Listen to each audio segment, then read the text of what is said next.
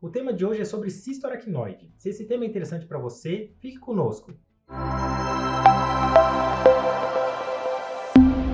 Eu sou o Dr. Vitor Rosseto, médico neurocirurgião, e eu vou falar sobre cisto. Qual a importância de falar sobre cisto aracnoide? Cisto é a lesão cística mais importante, mais significativa do, dos exames de imagem que aparecem. Então, fez um exame da cabeça ou da medula, lesão cística normalmente é um cisto aracnoide. 1% de todas as lesões que a gente chama de expansiva, lesões que, estão, que ocupam espaço nos exames de imagem da cabeça ou da medula, são cisto. E de 1 a 2,5% da população possui um cisto.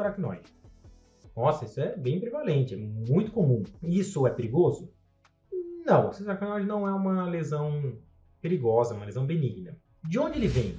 Que, como é que surge o cisto? É, normalmente, na maior parte dos casos, ele é uma lesão que a gente chama de congênita. A pessoa nasce com ela. Durante a gestação, as membranas cerebrais vão se dividindo e uma membrana que chama aracnoide, ela se divide a mais e gera um espaço entre ela. Com isso, pode ocorrer um acúmulo do líquido que circula em volta do cérebro da medula, que ele faz um mecanismo que a gente chama de bico de bola, um mecanismo de válvula. Ele entra e não consegue sair, entra e não consegue sair, vai acumulando líquido lá dentro. Na maior parte dos casos, isso estabiliza. Depois, quando a pressão se equaliza, fica naquela posição. O cisto, ele, durante a formação, foi pressionando as, estruturas, as estruturas neurais e muitas vezes fica uma deformidade. Parece que o cisto está esmagando uma região cerebral ou, ou, cerebelar e na verdade está tá tudo acomodado, não está acontecendo nada. O cisto tem que operar toda vez que a gente encontra? Não. Na verdade, a minoria tem que fazer alguma coisa.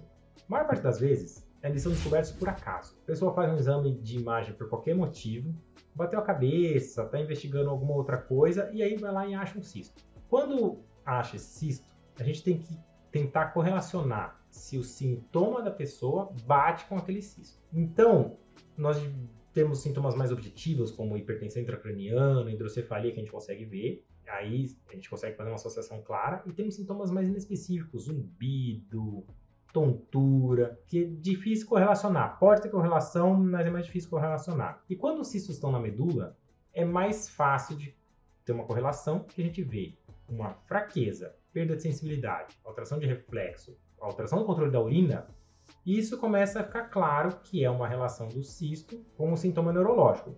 Quando bate no exame físico, então, se tem um cisto na altura de controle da perna, tem que bater com a perna, não pode ter um, um cisto lombar com alteração no braço.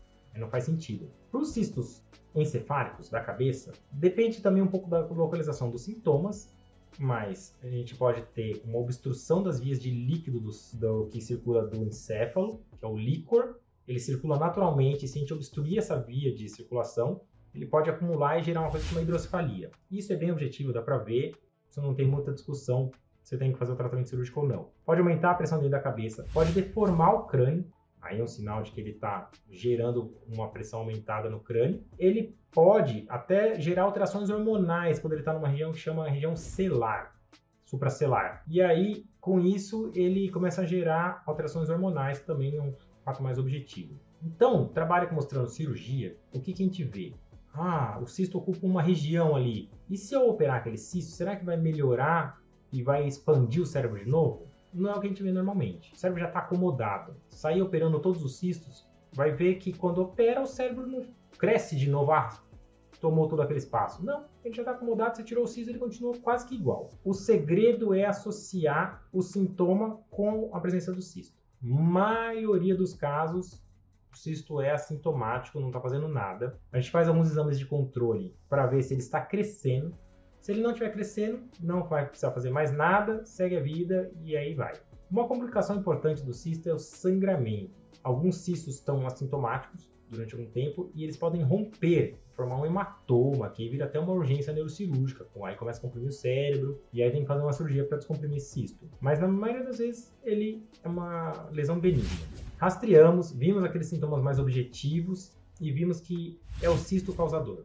Como vamos fazer? Vamos começar pela coluna. É um cisto na, que está comprimindo a medula, então a gente vai ter que fazer uma abertura da vértebra, abrir o osso, retirar o cisto, fechar a membrana, fechar o osso. Se for pego precocemente, o paciente vai melhorando da força. Agora, casos tardios, provavelmente vai ter uma sequela. Pode, se a medula ficar comprimida muito tempo, pode ter uma sequela. Já nos cistos cranianos, depende um pouco da localização. Se é um cisto mais superficial, normalmente a gente faz uma craniotomia, um recorte no osso, retira o cisto, põe o osso de volta e fecha. Se é um cisto mais profundo, aí temos uma tendência a fazer uma cirurgia que chama endoscopia. Faz um furinho no osso, põe uma câmera lá dentro e faz uns furos no cisto para comunicar ele com as vias naturais de circulação do líquor, que é o líquido que fica em volta do, do cérebro. A tendência é que desse líquido ir extravasando para essa região e a gente tem que acompanhar se ele não fecha. Casos refratários, é que opera, o cisto fica voltando, opera, fica voltando, mesmo fez craniotomia, já fez o que tinha que fazer, existe a possibilidade de pôr uma válvula dentro do cisto. Põe um caninho dentro do cisto, corre por baixo da pele e joga numa cavidade normalmente dentro da